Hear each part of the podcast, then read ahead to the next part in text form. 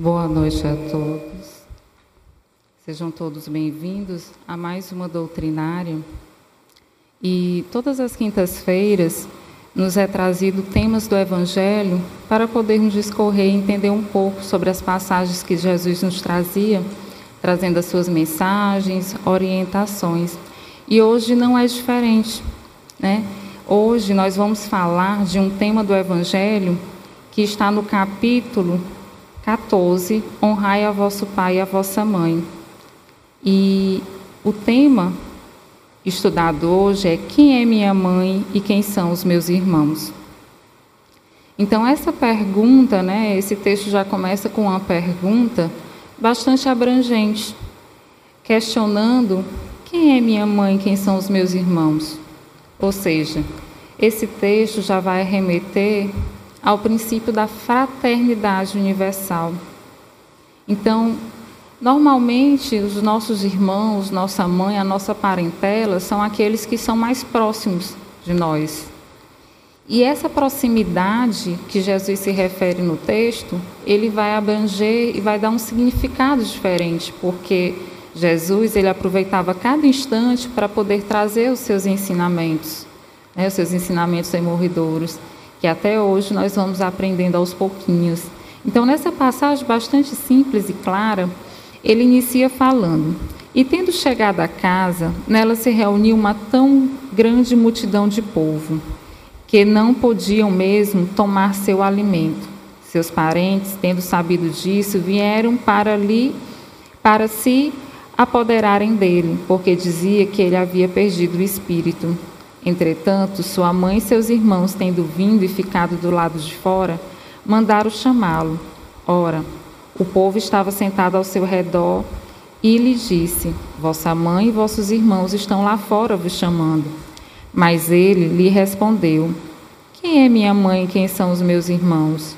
Olhando aqueles que estavam sentados ao seu redor, eis, disse-lhe: Minha mãe e meus irmãos porque todo aquele que faz a vontade de Deus, este é meu irmão, minha irmã e minha mãe. São Marcos, capítulo 3, versículo 21, 20, 21 e 31 a 35. São Mateus, capítulo 12, versículos 46 a 50. Então, nessa passagem, a gente pode observar o seguinte: Jesus estava conversando, pregando, trazendo seus ensinamentos e de repente chega a sua parentela, né, a sua mãe, e os seus irmãos em apostolado. E rapidamente ele pergunta: Quem está me chamando? Meus irmãos? Quem, é meu, quem são os meus irmãos, minha mãe? Por que, que ele faz essa pergunta? Para aproveitar e trazer o ensinamento dizendo que todo aquele que faz a vontade do meu pai, esse é meu irmão, minha irmã né, e minha mãe. Mas será se Jesus estava fazendo uma desconsideração a Maria né, a sua mãe, já que ele mesmo pregava esse princípio de honrar vosso pai e a vossa mãe, né, e até mesmo aos seus irmãos.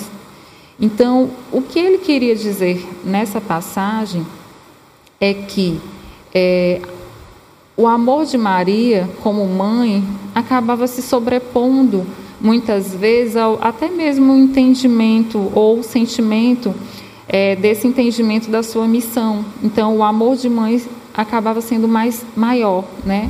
E os seus irmãos ainda não entendiam, porque ele, como ser perfeito, trazendo seus ensinamentos, esses ensinamentos até hoje eles são ainda estudados, é, discutidos, para a gente poder ter um entendimento maior né, dessa lição. Porém, essa lição ela só vai ser totalmente compreendida quando nós chegarmos num processo de evolução maior, que é galgando cada encarnação. O que ele quer dizer aqui é, é que todo aquele que já conhece as leis divinas e que não só conhece, mas já que se esforça para cumpri-las, esse vai ser o seu irmão. Por quê? Porque esse vai agir e atuar como filho de Deus. Então, todos nós somos filhos de Deus, né? e como filhos, é, nós vamos o quê? Aurindo os conhecimentos que Deus nos traz.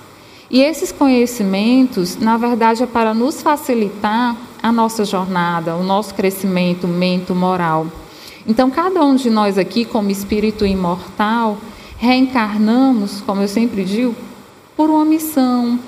Existe uma função de aprimoramento que nós devemos o quê? Cumprir. E essas leis, elas vêm nos ajudar. No entanto, cada um, dentro do seu lar, dentro do seu contexto, é, vai ter essa missão a ser cumprida.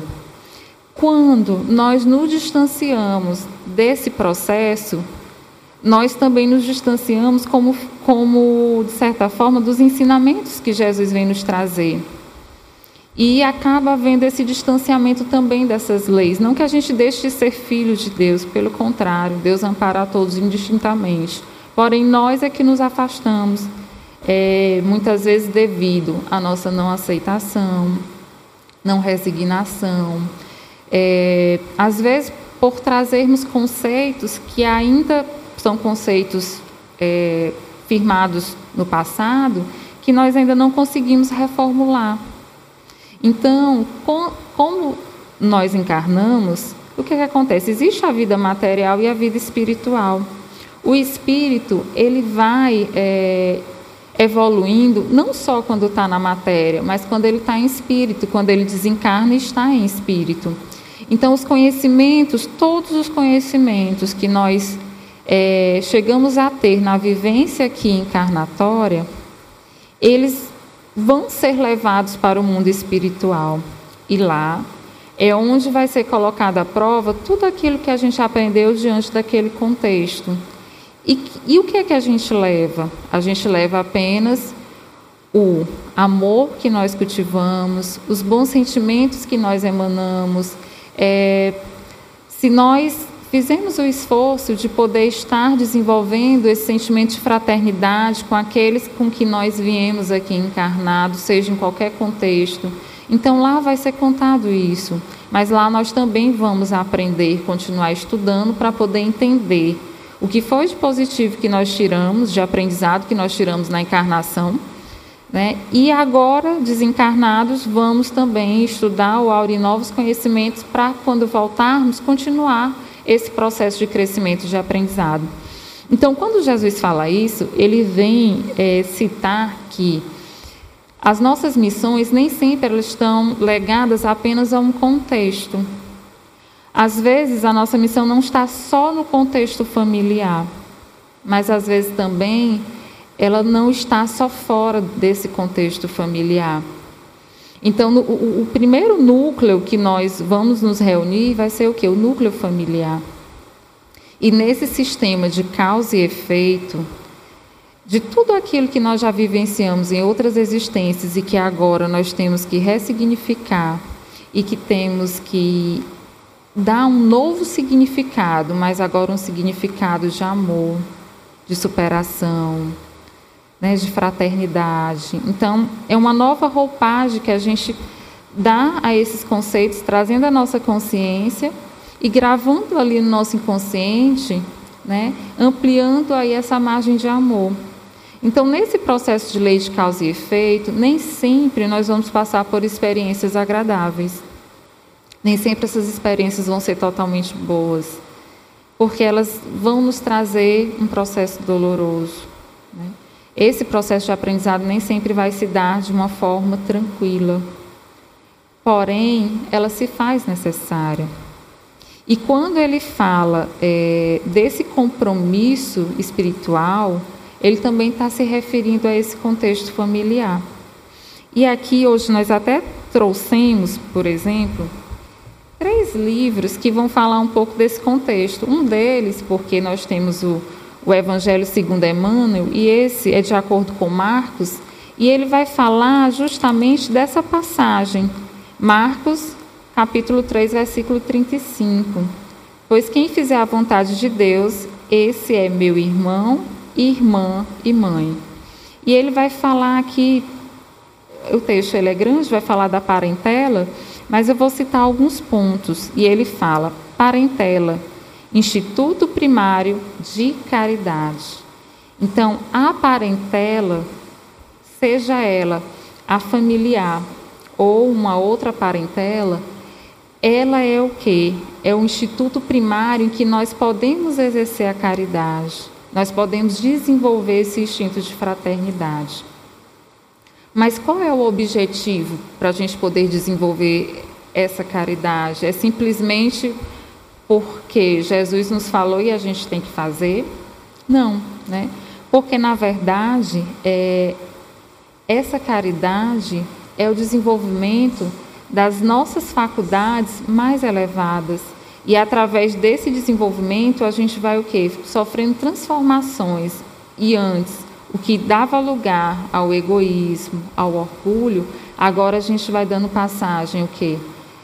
Formando ali o exercício da caridade, do amor e da fraternidade. Então essa parentela é o cadinho divino que Deus nos dá para podermos desenvolver né, todas essas faculdades. E ele vai falar: fora do lar é impossível sossego na consciência, distribuindo as sombras de dinheiro ou do tempo, aliás, com o mérito de quem sabe entesourar a beneficência. É aí, no reduto doméstico, por trás das paredes que nos isolam do aplauso público, que a providência divina nos experimenta a madureza mental ou o proveito dos bons conselhos que ministramos.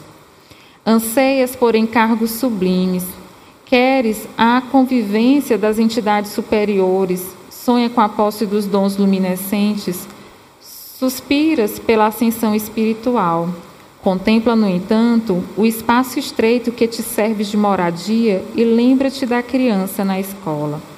Em cada companheiro que partilha a consanguinidade, temos um livro de ações que às vezes nos detém o passo, por tempo enorme, no esforço da repetência. Cada um deles nos impele a desenvolver determinadas virtudes. Cada um com quem nós estamos ali ligados eles vão ser os nossos professores, nos impelindo a desenvolver diversas virtudes. E ele vai citar, num, a paciência, noutros, a lealdade, e ainda em outros, o equilíbrio e a abnegação, a firmeza e a brandura.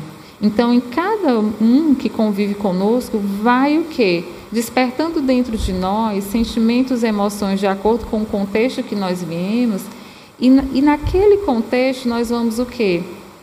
Trabalhando essas virtudes que Deus nos, que Jesus veio nos ensinar. Então é uma escola divina. E ele fala: a pretexto de auxiliar a humanidade, não fujas do cadinho fervente de lutas em que a vida te colocou sob o telhado em que respira.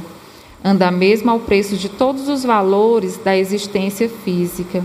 Refazes milhares de vezes as tuas demonstrações de humildade e serviço perante as criaturas que te cercam, ostentando os títulos de pai ou mãe, esposo ou esposa, filho ou irmãos, porque é da tua vitória moral junto deles que depende a tua admissão definitiva entre os amados que te esperam, na vanguarda de luz, em perpetuidade de regozijo da família maior. Ou seja, esse texto de Jesus do Evangelho, ele vem falar que nós temos um trabalho constante para ampliar essa parentela, que é a parentela espiritual, que é a parentela maior. Porém, para nós conseguirmos exercer essa fraternidade universal que já existe inclusive no mundo dos espíritos, com todos aqueles que já desencarnaram e que já conseguem já conseguiram desenvolver esse, esse instinto de caridade de forma mais sublime, nós também podemos e estamos aqui para desenvolver. E esses redutos são justamente os locais que Deus nos coloca para poder fazermos esse processo. Então, há pretextos diversos ou motivos de fugas diversos que nós, todos nós temos, às vezes momentaneamente ou por período mais prolongado, nós nos desviamos desse, é, dessa escola para poder exercitar esses exercícios da fraternidade universal. Só que por muito tempo a gente não vai conseguir fugir. Porque qual é o objetivo? É reduzir ou aumentar essa parentela? É aumentar. E para eu aumentar, eu não posso me furtar do convívio. Eu não posso me furtar de encarar essa minha realidade, que por mais que às vezes possa ser dolorosa para alguns, né, ou feliz para outros, porque às vezes num contexto familiar a gente encontra também muitos espíritos que são queridos, que nos auxiliam de forma diversa, mas existe também um ou outro que já trazem dificuldades e que te pede ou nos pede para que nós sejamos aquele instrumento de auxílio. Quando nós desistimos desse processo, nós estamos simplesmente dizendo para Jesus que aquilo que ele veio ensinar, eu, eu não quero seguir. Não, não vou fazer. Né? Apesar de você já ter condições de fazer aquilo. E nós deixamos de cultivar tudo isso e aumentar esses laços fraternais, ampliando aí a nossa família espiritual. Porque quando nós desencarnamos, não existe mais essa relação é, direta de filho, pai, mãe. Existem espíritos irmanados em objetivos comuns, que é o do amor, e que por laços dos sentimentos vão estar unidos. Então, o que, é que vai unir todos nós no mundo maior? Vão ser as afeições, os sentimentos de amor que cada um vai desenvolvendo dentro de si. E esse sentimento só pode ser cultivado, um dos locais que ele pode ser cultivado é aqui, é na encarnação. E dentro do lar é um desses locais. Né? E quando a gente vai se furtando, às vezes, a esse convívio, a gente está perdendo a oportunidade de estar aí ampliando esses laços fraternais e desenvolver todas essas virtudes que Jesus veio nos ensinar. Mas, Francisca, nem sempre é fácil. Né? Não é fácil porque também nós já trazemos dentro de nós é, justamente experiências passadas que ficaram gravadas a situações de desamor. E que agora nós podemos sim refazer essas situações e restabelecer como forma de amor. Mas em que sentido? No processo de compreensão, às vezes no processo de calar às vezes, só no processo de acolher, aconselhar, no processo de também orientar, né? ser orientado, de terem paciência com você, de lhe acolherem no momento difícil. Então, tudo isso vai sendo uma troca, e nessa troca vão sendo edificados sentimentos e situações. E no livro de Amélia Rodrigues, Há Flores no Caminho, eu não podia deixar essa passagem que Jesus traz, porque é Jesus que fala. Né? Nessa passagem, fala da comunhão pelo amor, ou seja, da fraternidade. A comunhão entre pessoas ou entre espíritos, elas vão se dar pela lei de afinidade, pelos sentimentos que estão sendo gerados naquelas relações que ali se dão. E eu posso estar gerando sentimentos fraternais, ou eu posso estar gerando sentimentos de animosidade. Então, eu vou formando grupos de acordo com, com é, a afinidade que eu vou gerando e os sentimentos comuns que eu vou o quê? edificando dentro de mim. Por isso que Jesus fala que quem é irmão, pai e mãe dele é quem o quê? Segue os desígnios do pai. Ou seja, quando nós nos reunimos com esses sentimentos fraternais, então nós estamos seguindo o caminho do Pai. Então a gente acaba sendo irmão de Jesus, porque a gente acaba irmanando com ele esses sentimentos. Só que quando a gente vai pelo outro caminho, né, e todos nós passamos por esse outro caminho, porque nós somos humanos e somos espíritos em evolução, nós vamos adentrando aí no local do egoísmo, do orgulho, que todos nós trazemos e que temos que trabalhar para poder superar. E a gente vai o quê? Se dispersando, se distanciando. Tudo que é pautado no amor agrega. Tudo que é pautado é, no egoísmo, no orgulho, nas virtudes que nós trazemos, dispersa, desagrega, né? mas em algum momento vai agregar.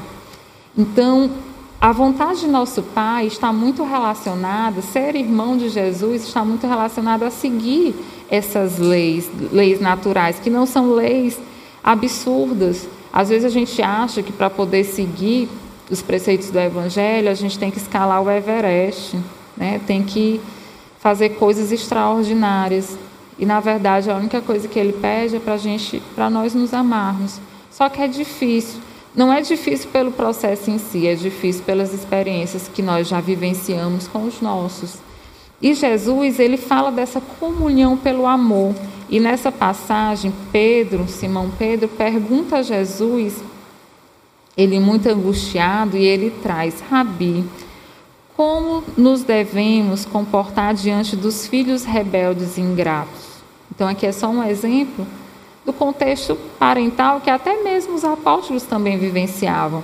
E Jesus vai orientar, vai dizer como proceder. Ministramos lições de amor mediante a áspera renúncia e a forte abnegação, a fim de que desatem as forças superiores da vida e se tornem felizes. Todavia, à medida que adquirem liberdade de movimento e de ação, tornam-se prepotentes, rudes, não raro agressivos. Está escrito na lei que é necessário honrar pai e mãe, sem embargo, Senhor. E Jesus responde a Simão: Simão, que faz o homem com o solo adusto quando deseja cultivá-lo? Simão responde: Arroteia o Senhor. Que faz o oleiro diligente que deseja um vaso e dispõe apenas de modesta e desagradável porção de lama? Modela com hábil movimento e celeridade. Como procede o jardineiro quando se dispõe a colher rosas? Precata-se contra os espinhos. Como se deve comportar o educador ante o aprendiz difícil? Insistindo, paciente e porfiando austero, buscando encontrar a fórmula própria e acessível para ministrar o ensino. Da mesma forma, em relação aos filhos, devemos proceder. A paciência é o método fundamental para a realização de qualquer cometimento educacional. A dificuldade hoje, quando perseveramos no ideal superiores, surge sendo amanhã regularizada. O problema de agora, se insistirmos na ação, se apresenta mais tarde solucionado. E ele fala: os filhos problemas são ferretes para os pais, que os devem amar mais e sofrê-los mais, até que o amor seja sublime ela de união entre eles, em nome da celeste comunhão, que a todos um dia nos unirá como verdadeiros filhos de Deus. Então aqui ele traz o exemplo de Pedro perguntando a Jesus como é que a gente deve proceder. Em nenhum momento ele fala desista. Ou em nenhum momento ele diz assim, desista do caminho da fraternidade, do, da lei de amor que é ensinado por Jesus. Em nenhum momento ele fala isso. Ele fala para perseverar né, nessas leis e assim quando for mais tarde e o momento da semeteira é nossa, mas a colheita é só de Jesus, só de Deus, os frutos se darão nos momentos adequados. Mas se nós desistirmos desse processo do cultivo, como é que vai ficar a nossa parentela espiritual? Como vai ficar a tão sonhada fraternidade universal que nós falamos tanto, mas que muitas vezes a gente não quer derramar aquela gotinha de suor porque exige muito mais de nós e é difícil. E às vezes a gente vai indo pelos caminhos de, várias fugas, fugas relacionadas a nós mesmos, às nossas histórias. E às vezes a gente para um pouco, deixa um pouco de lado, é, vai direcionando o nosso olhar para outro local. E aí a gente vai deixando de cultivar essa parentela. Né? Essa parentela universal que Jesus coloca dentro de cada família, de cada lar para que ela possa ir tal tá, aumentando. Então aquele que em outro momento ele foi é, naquela existência um problema que eu achei que fosse um problema para mim, nessa eu já tenho a oportunidade o quê? de restabelecer laços. Então Jesus sempre nos impulsiona a esse processo do amor, a esse processo da união a esse processo do refazimento de laços para que a gente possa o quê? Estar tá reconstruindo e aumentando essa família. Essa família universal, né? Por isso que ele pergunta: quem é minha mãe, quem são meus irmãos? Todos nós. Todos nós, porém, quando nós estamos também dispostos a cultivar, né, essa parentela a cada dia junto com os nossos. É, no livro Consolador, porque às vezes muitas mães se perguntam, né, mas como é que eu posso fazer? Como é o dever, como é que eu posso estar ali atuando diante de situações complicadas. E no Consolador, ele, no capítulo que fala do dever, ele traz uma passagens belíssimas falando como proceder. Mas eu estou aqui trazendo só o exemplo da mãe, mas a gente está relacionando a parentela como um todo, tá? E aqui ele vai falar o dever, como devem proceder os cônjuges para cumprir seus deveres. E aí ele vai citar vários, várias coisas interessantes que, quando a gente observar ao final, condiz com tudo que Jesus veio nos ensinar. E uma delas é, por exemplo, no ambiente doméstico, o coração maternal deve ser o expoente divino de toda a compreensão espiritual e de todos os sacrifícios pela paz da família. Então, deve ser, não é regra que, que em todo seio familiar né, a mãe consiga fazer isso, mas é, existe aquele representante que sempre deve o quê? Estar lutando pelo processo de paz dentro de, do lar. Porque, na verdade, o nosso lar é um reflexo do exterior.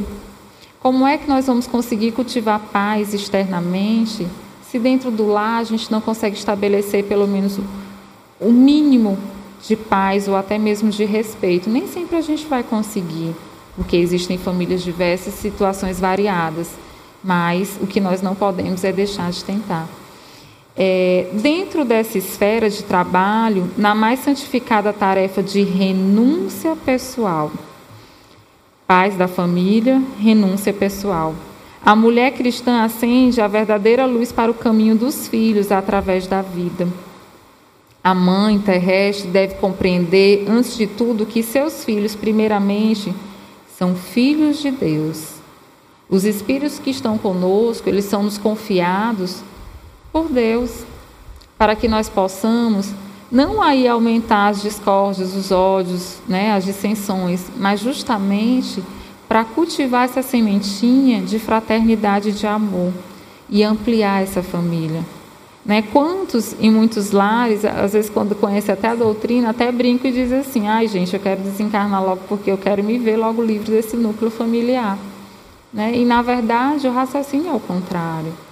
Né? É fazer o bem até o limite das nossas forças para que esse bem possa ser restabelecido e ser gravado dentro daqueles que estão conosco e dentro de nós também.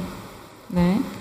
É, ele fala também: deve sentir os filhos de outras mães como se fossem os seus próprios, sem guardar de modo algum a falsa compreensão de que os seus são melhores e mais altamente aquinhoados que os outros. Ou seja, o princípio da igualdade, o princípio da fraternidade. É, nós somos pequenos núcleos, mas de espíritos que somos irmãos e que apenas cada um está vivendo em situações diferentes ou provacionais diferentes, em períodos evolutivos diferentes inerentes a cada um. Então, quando a gente cultiva é, esse sentimento achando que os nossos filhos são melhores, isso nós repassamos a eles. E quando eles estão em sociedade, eles também vão achar que são melhores do que, que os que estão lá fora.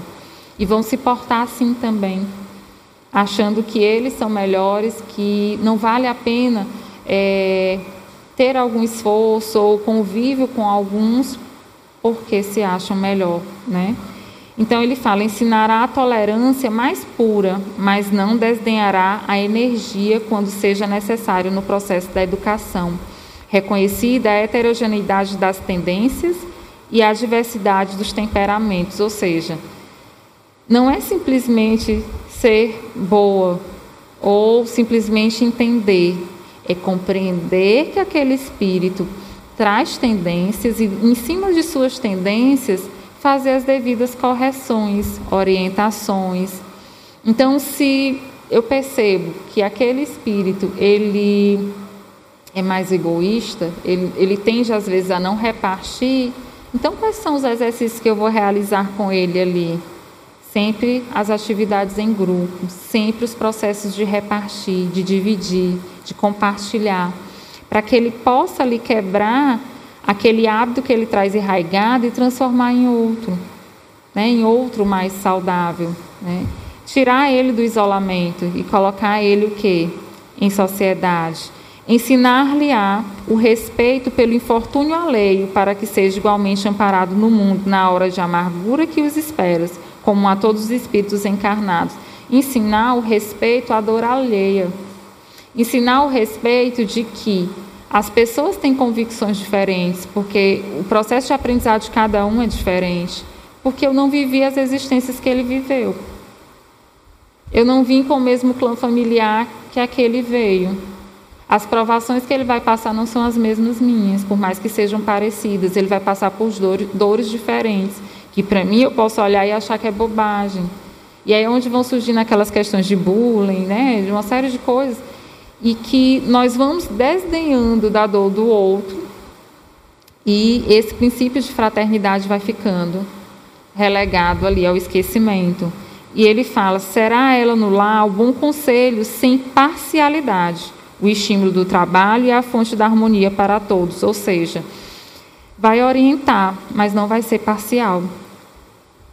Porque se eu mostrar parcialidade diante do, do processo educacional, como é que ele vai se portar fora? Parcial também.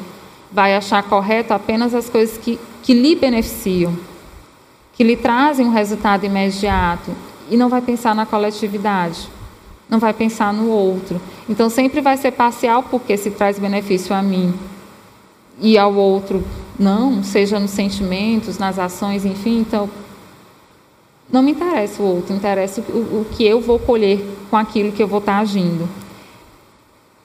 Será ela no lar o bom conselho sem imparcialidade para a harmonia de todo e buscará na piedosa mãe de Jesus o símbolo das virtudes cristãs, transmitindo aos que o cercam os dons sublimes da humildade e da perseverança, sem qualquer preocupações pelas glórias efêmeras da vida material. Vai ali atuando para que esses preceitos fiquem enraigados naquele espírito. Mas se por um acaso, em algum momento, isso não acontecer, ele também vai passar pelas experiências outras que não vão ser diretamente relacionadas ao nosso convívio. Vai ser o convívio com outros que, que vão vir estar com ele. E só Deus sabe quais são as experiências que vão ser necessárias para poder desenvolver futuramente esse processo de amor, de fraternidade, de caridade.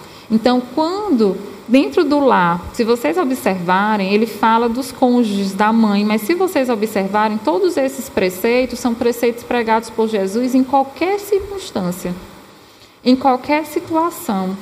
É a fala dele, a fala dele sempre é essa. É, às vezes a gente quer deturpar numa situação ou noutra, a gente fala assim, mas aconteceu isso, não dá para fazer dessa forma. Dá. Porém, a gente aqui é, vai modificando de acordo com a nossa visão de mundo e com as nossas experiências aqui, né?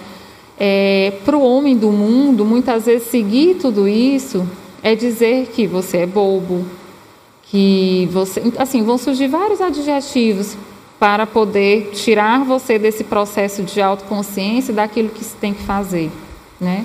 Porém, se em todos os locais que a gente for observar, essa sempre foi a fala de Jesus, de amor e de fraternidade. Se em algum momento a gente destou desse processo, né, é porque nós ainda estamos em aprendizado. E em um momento a gente vai compreender e realizar de forma mais sublime. Mas é difícil e é normal. Tem momentos que a gente não vai conseguir.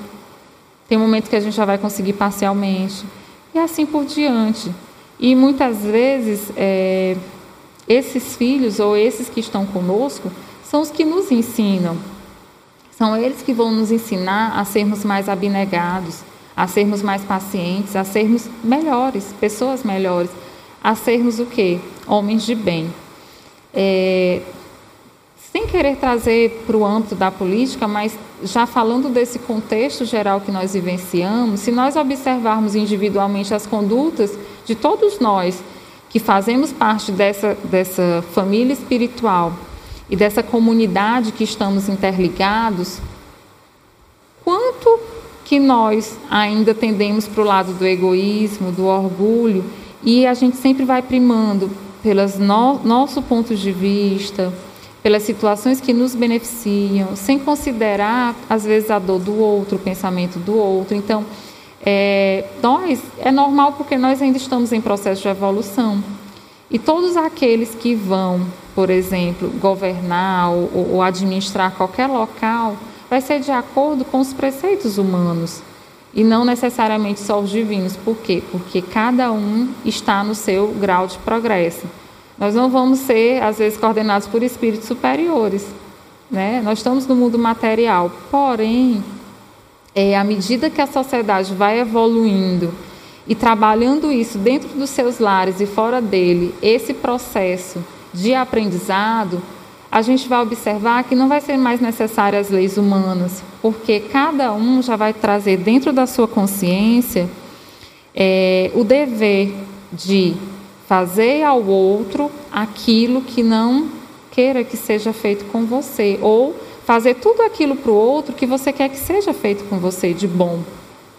Né? Então, o dever ele é muito difícil de ser cumprido, como diz o Evangelho, porque ele nasce dentro do, do, da gente, da nossa consciência, e ninguém está vendo. Né? Mas esse dever consciencial que Jesus nos pede é que sempre façamos aos outros aquilo que nós gostaríamos que fosse feito conosco. E quando esses princípios eles forem dominantes dentro da humanidade como um todo, a gente não vai precisar mais de regras, de condutas, enfim, porque a gente por si só já vai conseguir atuar, né? Dessa forma como vem pregando o Evangelho. Está perto? Sei, né? Mas nós estamos caminhando, né? É um processo. Não vai ser do dia para a noite, mas nós estamos caminhando para isso. E a única coisa que Jesus conta é, com todos nós é justamente a nossa boa vontade. Né? Quando nós trazemos a nossa boa vontade de poder estar atuando junto com Jesus, as coisas vão se organizando e vão andando e a gente vai fazendo de forma consciencial. É fácil? Nem sempre. A gente consegue toda hora? Não, né? Mas a vontade e já a consciência que nós já, já temos dessas leis, elas vão nos nortear. Mas quando a gente não consegue realizar tudo isso, a gente vai descambando para o lado do orgulho, né? o lado do egoísmo. No livro dos Espíritos, ele vem falando sobre essa questão do orgulho e do egoísmo. Né? E o egoísmo é, é uma chaga que a humanidade traz, nós todos trazemos em menor ou maior grau, que é comum a todo mundo. Tá? E eu achei interessante que ele vai surgindo justamente na ação oposta ao da fraternidade. Toda vez que nós caminhamos contra esse caminho da fraternidade, então nós vamos entrando aí no caminho do egoísmo. Na questão 917 do Livro dos Espíritos, ele pergunta qual o meio de se destruir o egoísmo. E ele vai falar explicando aqui como a gente deve fazer essa destruição do egoísmo indo para o lado da caridade, porém ele cita aqui é o choque que o homem experimenta do egoísmo dos outros que o torna frequentemente egoísta, porque sente a necessidade de se colocar na defensiva. Vendo que os outros pensam em si mesmo e não nele, é conduzido a se ocupar de si mais do que dos outros que o princípio da caridade e da fraternidade seja a base das instruções sociais, das relações legais de povo a povo e de homem a homem. E o homem pensará menos em sua pessoa quando verificar que os outros nele pensam. Ele sofrerá a influência moralizadora do exemplo e do contato. Em presença desse transbordamento do egoísmo, é preciso uma verdadeira virtude para esquecer-se em benefício dos outros, que frequentemente não são agradecidos. É, sobretudo, aqueles que possuem esta virtude que o reino dos céus está aberto. Então, ele está falando aqui, só explicando, Fênelon, que toda vez que nós é, vamos contramão daquilo que até o livro Consolador traz, né? desse processo de fraternidade, mesmo quando o outro não compreende, não agradece, vem com respostas diferentes do que a gente espera, a gente persista no tentame e não desista, continue trabalhando pela união, pela caridade, pela fraternidade, porque senão, se a gente ficar nesse mecanismo de defesa, muitas vezes a gente diz assim: ah, mas eu não mas fulano está errado. Sim, ele pode estar errado. É um direito dele estar errado. Né? Ele pode estar. Ele pode, naquele momento, às vezes, lhe ferir, tudo bem. Mas já é um, um, um dever seu, consciencial, de que do processo de compreensão do lado evolutivo do outro também que ele precisa de misericórdia, assim como eu preciso de misericórdia, porque eu não sou perfeita e vou precisar também de misericórdia em algum ponto, em algum momento, em alguma situação. Né?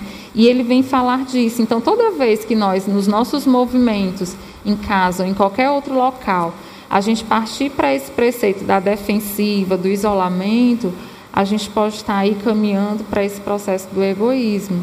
Porque a gente não quer se chatear, a gente não quer se burilar, a gente não quer ter trabalho, porque às vezes ser indulgente dá trabalho, às vezes perdoar dá trabalho, e às vezes também a gente esperar o perdão do outro também dá trabalho, porque não vai depender da gente, vai depender do outro. São processos que dão trabalho. Então, é, nós ainda temos muito que aprender nessa caminhada da fraternidade porque nós ainda não dominamos totalmente os nossos processos emocionais, porque trazemos ainda muitas situações a ressignificar de outras vidas. Então, às vezes, uma situação que, por mínimo que seja, pode me trazer uma angústia muito grande, porque aquilo vai me trazer na memória algo que eu vivenciei no passado que não foi bom. E ali eu vou me privando, às vezes, do convívio, do. Porque quando eu convivo com o outro ou dentro da família, às vezes ali é colocado, é me mostrado o que me incomoda. E quando aquilo me incomoda, eu sou convidada a trabalhar aquilo. E muitas vezes a gente, muitas vezes não, nós ainda não temos o controle das nossas emoções. E quando nós somos, às vezes, digamos assim, atingidos por algum mal, né, é, nós não conseguimos perdoar. Por isso que acho que foi a última, né? Todo mundo fala que foi a última lição que Jesus trouxe, porque foi tão difícil. Porque o processo do perdão, ele não é simplesmente perdão, só um processo simples. Ele é algo de transformação existencial. Vai muito mais além do que a gente imagina.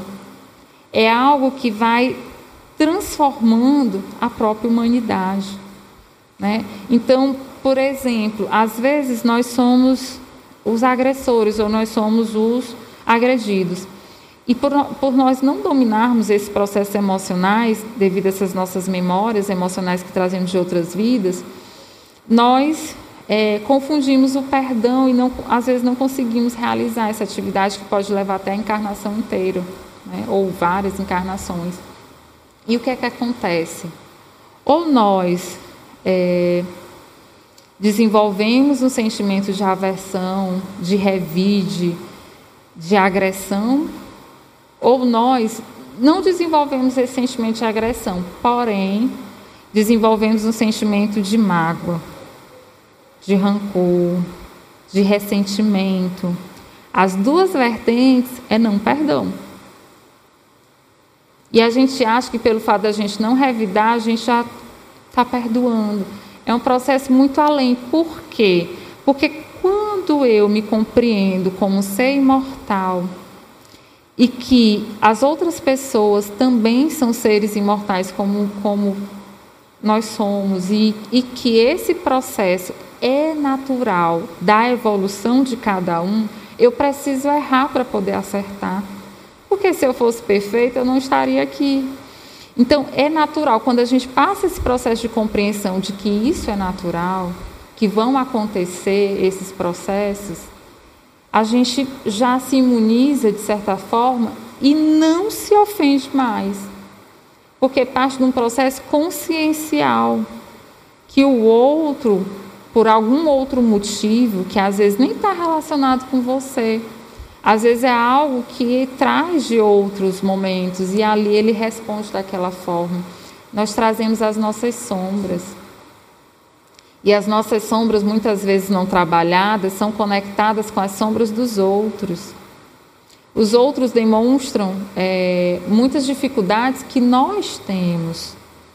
E, e, isso dói. Às vezes a gente vê o que nós temos e não trabalhamos no outro, e aí a gente se distancia do outro. Mas a sombra é nossa. E quando Joana de Ângeles fala que quando chega esse processo de amadurecimento emocional, espiritual, chega um momento que a pessoa não, não se magoa mais, mas que não é o nosso caso, tá? É ela falando do processo que nós vamos chegar em algum momento, mas que a gente trabalhe por chegar nesse momento. Então, o, o processo de pacificação, ele está muito relacionado com esse processo de perdão. Ele está muito relacionado com esse processo desse, desse desenvolvimento de restabelecimento de laços, da fraternidade universal. Nós não vamos conseguir ampliar a nossa família universal se a gente não olhar para esses pontos que são muito dolorosos, que são difíceis, mas que se fazem necessários na nossa vida e na nossa existência. Então, quando Jesus diz que meu irmão e minha irmã é aquele que vai fazer a vontade de meu Pai, ele está justamente dizendo que aqueles que comungam dessas leis divinas que não só conhecem, mas que tentam conhecer e tentam também vivenciar, porque as leis, elas, Jesus ele não veio para ser adorado, né? Jesus veio para a gente o quê? Vivenciar o que ele trouxe.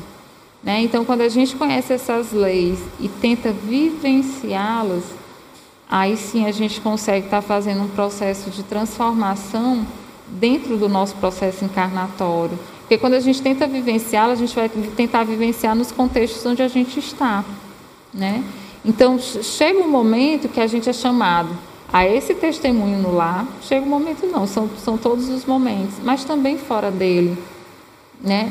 Tem um momento, porque assim, a tendência no lar é que ou nós queremos ir de encontro àquele lar, que às vezes ele é acolhedor, é um lar mais aconchegante, em que tem só espíritos afins, a maioria deles comigo.